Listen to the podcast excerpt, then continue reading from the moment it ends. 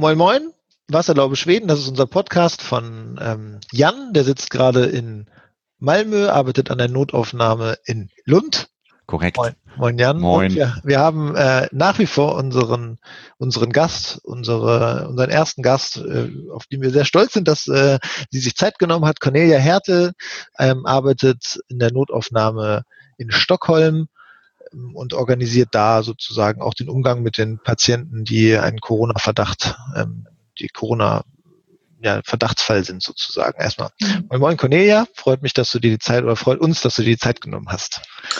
Hallo, hallo. Hallo, hallo. Nach Stockholm. Ja, wir haben hm. uns, äh, wir haben aufgehört bei der letzten Folge ähm, mit der mit der Aussicht darauf, dass du mal deine Meinung abgibst, wie das mit dem schwedischen Weg aussieht. Ähm, Jan war letztens darf man das verraten, in Deutschland. Und ähm, er wäre ein ta paar Tage später gekommen, hätte er direkt zwei Wochen in Quarantäne gemusst, mhm. weil in Niedersachsen äh, gesagt wurde, alle Leute, die aus Schweden kommen, müssen in Quarantäne, weil man da nicht so richtig vertraut.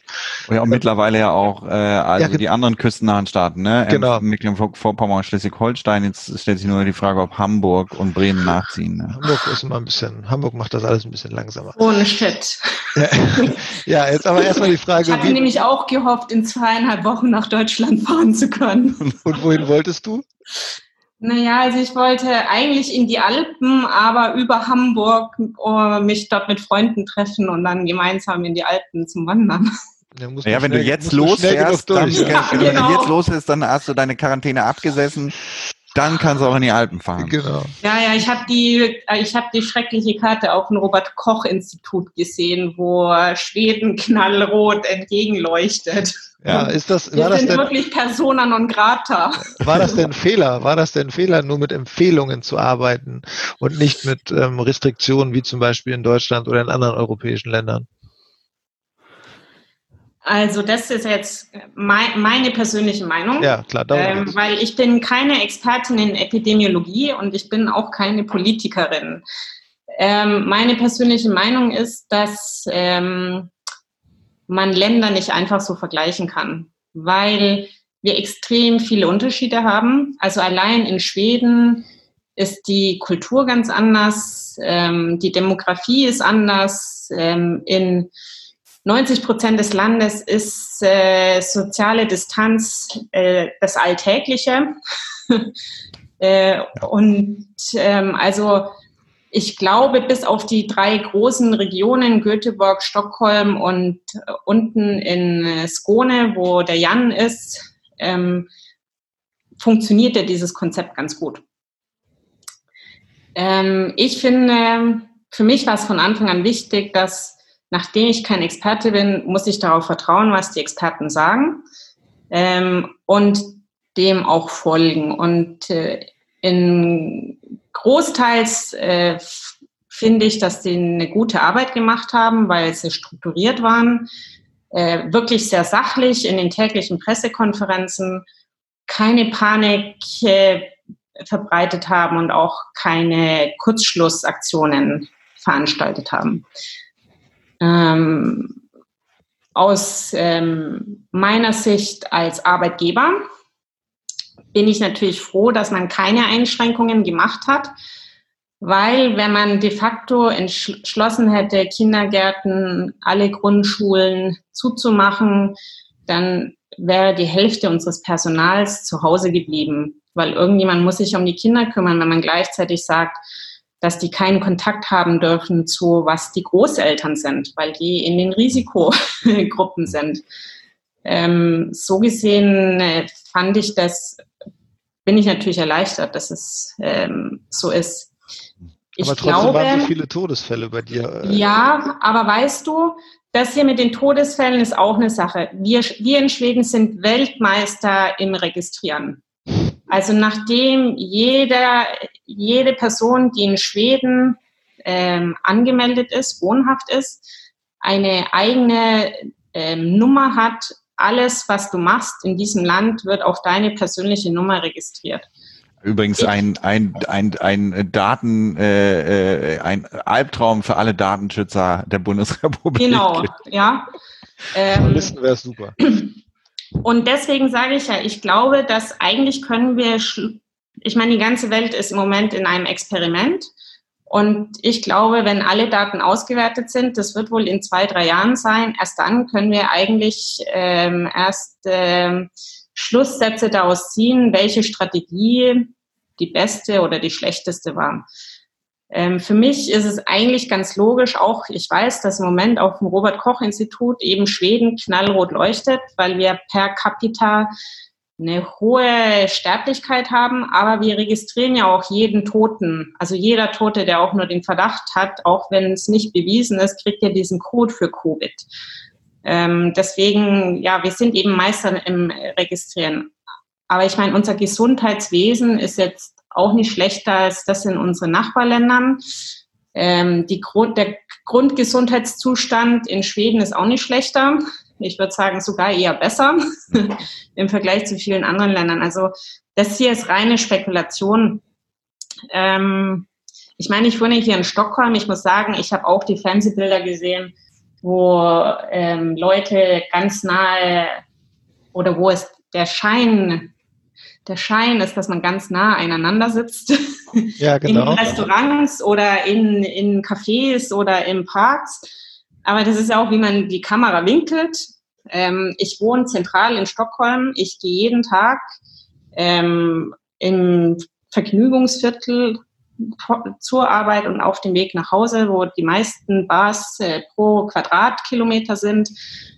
Ähm, also man sieht Leute, aber man sieht tatsächlich, dass sie trotzdem die meisten Abstand voneinander halten, dass auch die Restaurantbesitzer wirklich weniger Tische aufgestellt haben äh, oder Tische sperren.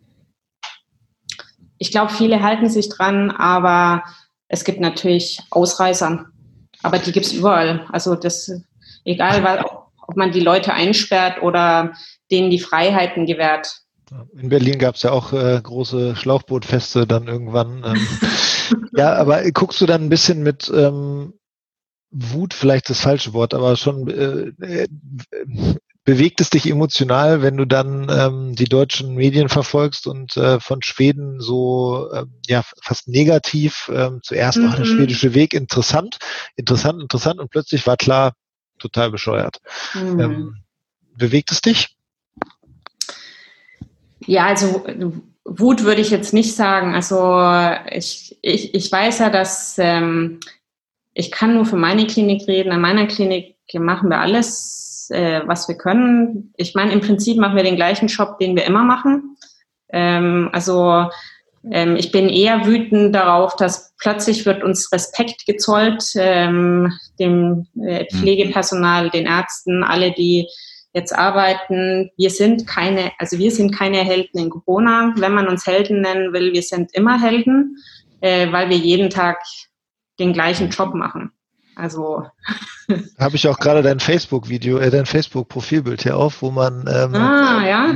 Superhelden sieht und davor stehen dann die äh, die Ärzte und ähm, die Superhelden jubeln den Ärzten zu, so ah. würde ich es deuten, würde ich sagen. Ah. Aber ähm, du du würdest schon also sagen, dass es dass es dann eine falsche ähm, ja, falsch dargestellt? Ist es falsch dargestellt, wie das in Schweden Nee, ich glaube nicht, dass es falsch dargestellt ist. Ich glaube einfach, dass ähm, was Schweden betrifft, ist es richtig dargestellt, aber die meisten anderen Länder haben noch nicht die Daten geliefert, die Schweden schon geliefert hat. Okay. Das ist meine Einstellung dazu.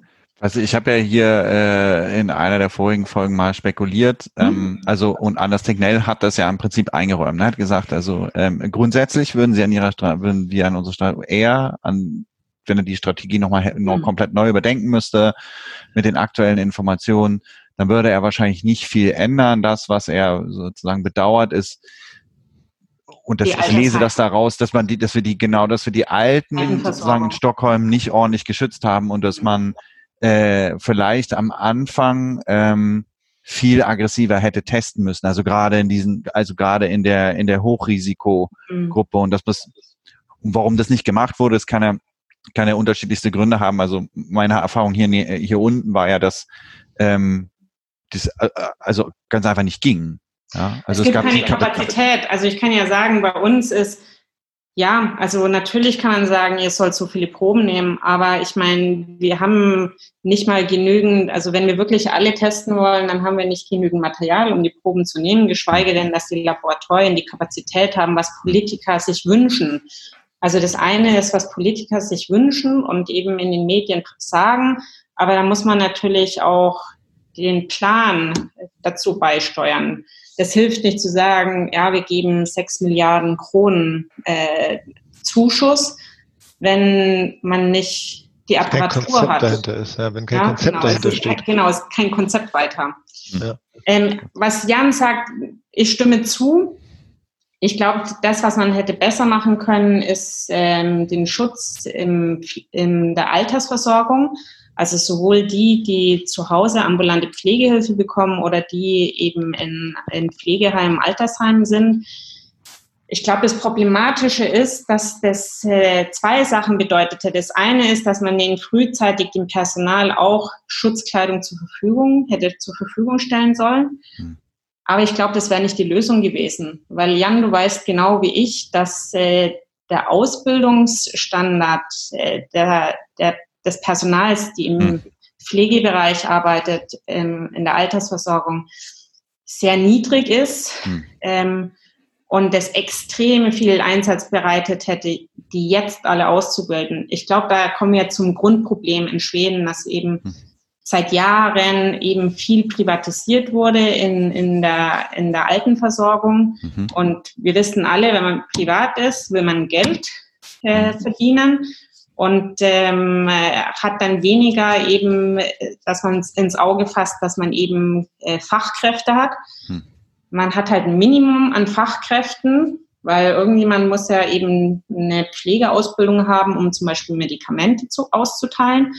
Aber alles andere sind äh, nicht qualifizierte äh, Arbeitnehmer. Die meisten haben vielleicht mal einen Hauptschulabschluss wenn überhaupt. Ähm, viele sind, haben ja auch einen ausländischen Hintergrund, hm. äh, sprechen die Sprache nicht richtig. Ähm, und es gibt auch keine Kontinuität. Also viele, viele im, im Alt, gerade im ambulanten Pflegebereich, hm. viele Patienten berichten, wenn die dreimal am Tag jemand kommt, dass das dreimal am Tag, ähm, also dass dreimal am Tag verschiedene Leute kommen, ist vielleicht normal, aber dass jeden Tag wieder neue kommen. Also die mhm. können in einer Woche 20 verschiedene Personen treffen. Das wird so häufig durchgewechselt, mhm. dann ist es natürlich auch. Mhm. Weil die meisten auch keine Festanstellungen haben, sondern nur Zeitverträge und dann werden die halt nur äh, gebucht, wenn, wenn Bedarf äh, mhm. da ist.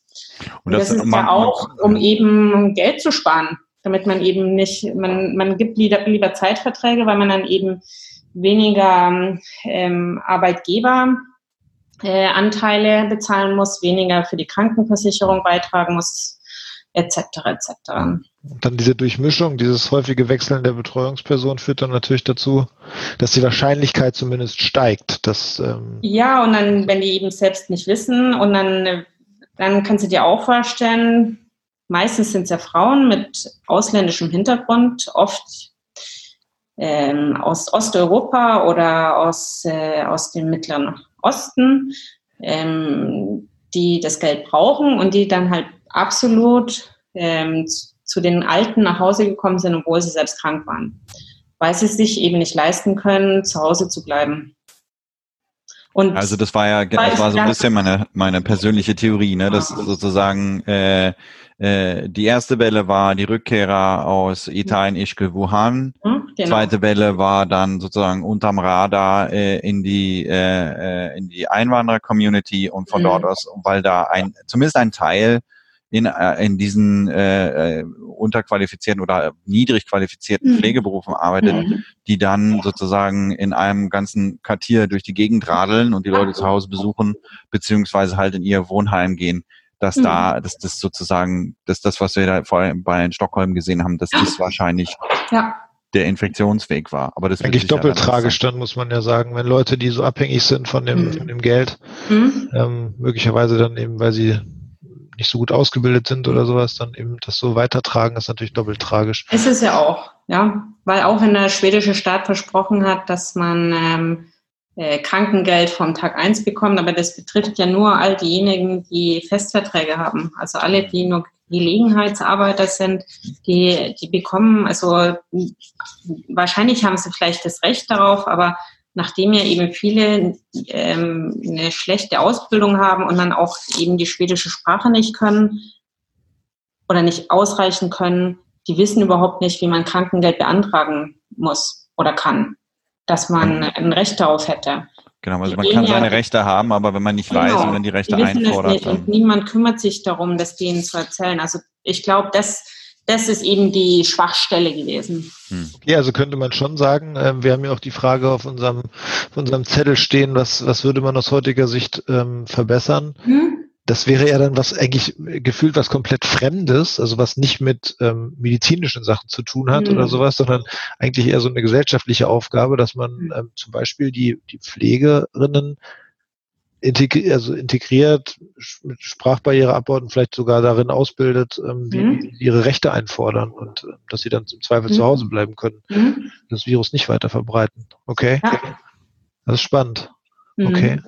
Und wie würdest also das, man, man könnte ja, man könnte ja auch sagen, also genau wie, also die, das Interessante an der ganzen Situation ist, äh, wie, dass diese Situation halt die Schwachstellen eines jeden Gesundheitssystems mhm. ähm, aufzeigt. Ne? Also auch in Deutschland merkt man ja, dass so, so in den Medien berichtet, einmal mehr, ich habe, war, war lange nicht in diesem System tätig, aber dass auch da die zunehmende Privatisierung, vor allen Dingen natürlich im, äh, im stationären Bereich, dazu geführt hat, dass ähm, auch da knapp, trotz sozusagen eigentlich guter Finanz gesamt guter finanzieller Lage des deutschen Gesundheitssystems ähm, stellenweise nicht genügend Material da ist, weil gespart wird, ähm, äh, dass, äh, dass auch eine entsprechende Personaldecke und Bettendecke äh, äh nicht, nicht, nicht vorgehalten wird, ähm, weil man darauf angewiesen ist, den Betrieb so schmal, so lean wie möglich zu machen. Mhm. Und, äh, und das, das Exzessbeispiel ist sicher, sind sicherlich die USA, wo man das jetzt sieht, mhm. ähm, wo Minderheiten äh, äh, überproportional betroffen sind, ja, ähm, weil sie eben schon von vornherein schlechteren Zugang haben, aber auch weil das Gesundheitssystem in einer Art und Weise funktioniert, die es diesen Gruppen halt nochmal weiter äh, äh, erschwierigt, ja, oder es schwieriger für sie macht, Zutritt zu Krankenhäusern oder entsprechenden Einrichtungen zu bekommen. Ja. Mhm. Ist eine Mail angekommen. Gehen wir mal auf die, äh, gehen wir, gehen wir mal auf die Zielgerade. Was, ähm, mhm. wie, du hattest es angedeutet in der letzten Folge, wie ist die Situation gerade in deiner Notaufnahme in, in Stockholm und ähm, was meinst du, wie es jetzt weitergeht? Ja, also äh, der Sommer steht bevor. Ähm, weiß ich nicht, ob ihr darüber schon früher mal geredet habt. Der schwedische Sommer ist ja ganz speziell. Ja, nee, haben wir noch nicht. Aber ja. Habt ihr noch nicht? Bitte, bitte, erklär bitte. Ja, also der schwedische Sommer ist ja insofern speziell, dass äh, während äh, zwölf Wochen mehr oder weniger das Land äh, Shutdown macht. Ähm, jeder Arbeitnehmer hat das Recht auf vier Wochen Urlaub am Stück ähm, und das bedeutet normalerweise für Krankenhäuser, dass man Stationen schließt, damit man äh, den, dem Personal Urlaub geben kann. Leider können wir nicht Teile der Notaufnahme schließen. Also für uns ist es jedes Jahr die gleiche Herausforderung, äh, wie wir ähm, ja, Personal haben, die sich eben um alle Patienten zu kümmern, weil auch die Besucherzahlen nicht zurückgehen. Normalerweise ist, äh, haben wir die gleichen Besucherzahlen auch im Sommer, weil wir viele Touristen haben. Jetzt werden ja die Touristen wohl ausbleiben, dafür bleiben ja alle Stockholmer zu Hause. Also es ist wahrscheinlich ein Nullsummenspiel. Die größte Sorge, die wir hatten, eben, können wir unserem Personal Urlaub geben? Ähm, das haben wir jetzt irgendwie hingekriegt. Also alle können Urlaub haben und die brauchen auch alle Urlaub. Also ähm, ich würde jetzt mal sagen, das, was die, Krank was die Pandemie im, der, im Personal ausgelöst hat, ist ähm, die psychische Belastung. Ähm, also A, manche hatten eine eigene Angst und Unruhe, entweder für sich selbst oder wenn sie eben äh, kranke Familienmitglieder zu Hause haben, äh, kann ich das mit nach Hause nehmen. Ähm, unser Krankenhaus hat ja allen, also alle hatten die Möglichkeit, äh, äh, eine psychologische Betreuung zu bekommen. Wir haben ja nach wie vor rund um die Uhr eine psychologische Betreuung, um das eben aufzufangen. Ähm, aber man ist, also viele sind schon müde, weil es ja auch bedeutet, wir hatten ja auch etliche Krankheitsfälle in, im Personalbereich. Ähm, und äh, dadurch haben ja viele dann extra gearbeitet, weil wir müssen ja rund um die Uhr für unsere Patienten da sein. Und da ist, da stellt sich schon eine Müdigkeit ein. Außerdem hatten wir ja in Stockholm drei Monate Urlaubssperre. Also wir haben jetzt erst seit Anfang Juni dürfen wir ähm, unserem Personal freie Tage oder Urlaub geben. Äh, und das machen wir jetzt auch. Ja. Und das ist gut so. Also es ist gerade, kann man sagen, wenn man das zusammenfasst, die Situation bei dir, dass psychisch ähm, hm. es für alle eine Herausforderung hm. ist gerade. Die Zahlen, ja. hast du gesagt, werden ein bisschen weniger. Hm. Ähm, Aber sind nach wie vor hoch. Also wir haben es geschafft, was unser Ziel war, flatten the curve. Mhm. Also wir haben die Kurve flach gehalten, aber die ist halt seit Wochen auch wirklich flach. Und ist man ein bisschen optimistisch, glaubt man, dass sie ein bisschen nach unten geht. Mhm aber ganz langsam eben. Hm. Also ja, man kann ja nur darauf hoffen, dass wir sozusagen unsere Kurve so flach halten, dass wir äh, das äh, sozusagen im Moment ja vor, vor allen Dingen ihr oben in Stockholm, das einigermaßen bewältigt oder dass ihr das bewältigt. Ähm, aber dadurch, dass sie vielleicht ein bisschen höher ist als irgendwo anders, wir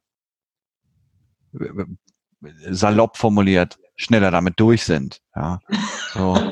Und ähm, äh, also das ist ja sozusagen, das, das ist meine. Ich, kann, kann, ich nur für euch hoffen, aber naja.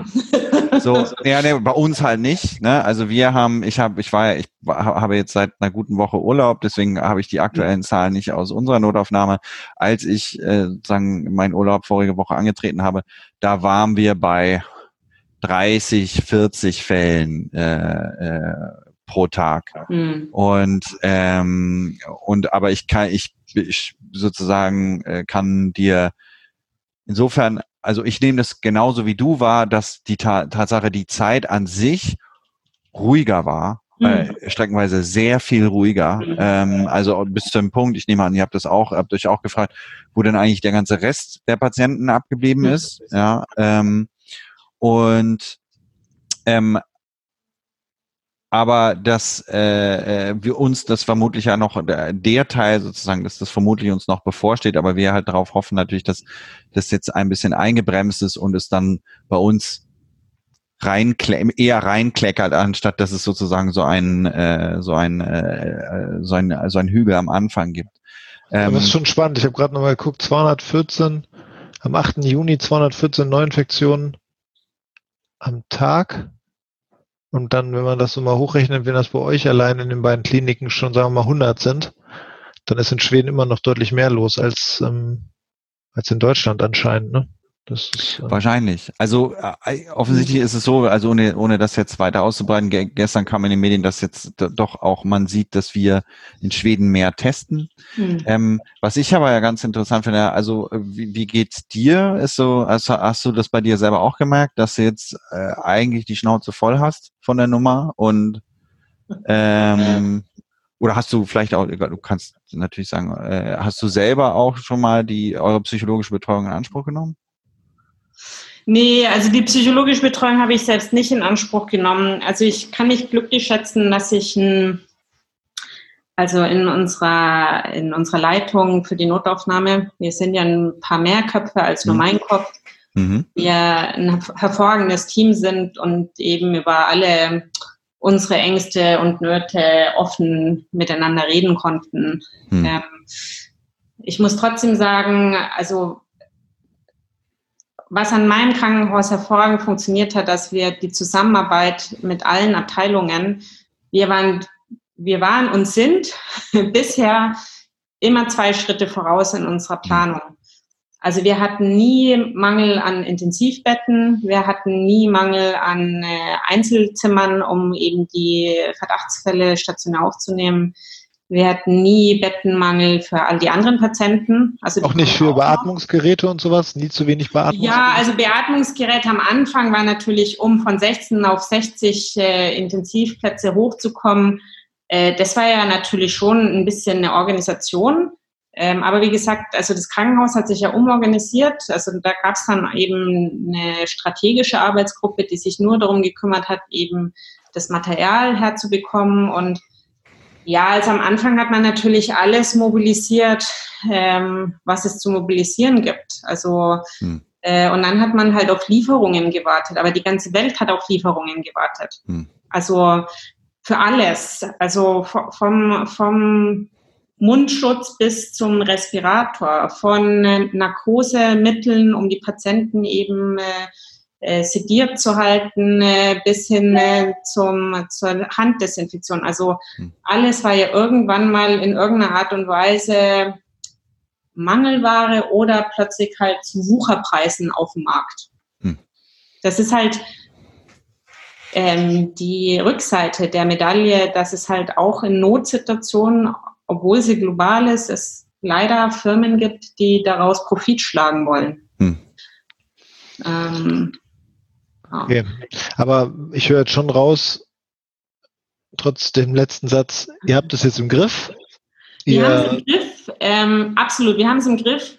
Wir sind natürlich optimistisch, dass äh, die Zahlen sehen ja trotzdem aus, dass es langsam rückläufig ist, ähm, auch wenn es langsam geht, aber die Zahlen sind rückläufig. Wir sind natürlich auch besser geworden. Also wir haben ja jetzt, heute ist der 9. Juni, also wir machen das jetzt exakt seit drei Monaten. Ähm, wir haben natürlich viel Erfahrung gesammelt. Wir sind besser in der klinischen Beurteilung geworden. Also desto mehr Patienten man trifft, desto sicherer ist man ja, ähm, dass sie aus dem Verdacht auf Covid. Alles geht ein bisschen zügiger. Also was am Anfang mehr Zeit gebraucht hat, die Diagnostik. Also man hat halt die, wir haben viel an den Routinen gearbeitet. Hm. Wir sind optimistisch, wir sind aber auch realistisch. Also wir wissen, dass auch wenn jetzt man vielleicht die große Pandemie nachlässt, werden wir die nächsten Jahre immer Patienten haben, die Verdacht auf Corona haben oder Covid-19.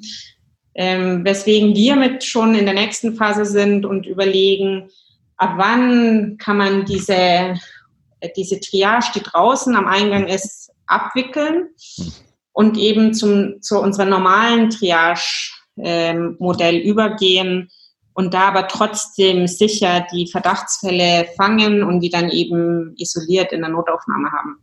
Ähm, also wir sind in unserer Planung eigentlich schon ein paar Wochen weiter. Aber das waren wir die ganze Zeit. Also äh, wir jeden Tag aktiv, wie ich am Anfang schon erwähnt habe in der letzten Folge, dass wir uns täglich treffen, die Einsatzleitung, die eben aus allen, allen Bereichen der, des Krankenhauses äh, besteht, und eben Strategien für die Zukunft besprechen und aktiv damit arbeiten. Ich habe ja ein bisschen die Sorge, dass bei uns unten schon, dass uns war, also dass der Sommer jetzt ruhig wird, weil mhm. die Leute sind draußen und mhm. ähm, es ist sowieso nicht so schwer, voneinander Abstand zu halten. Mhm.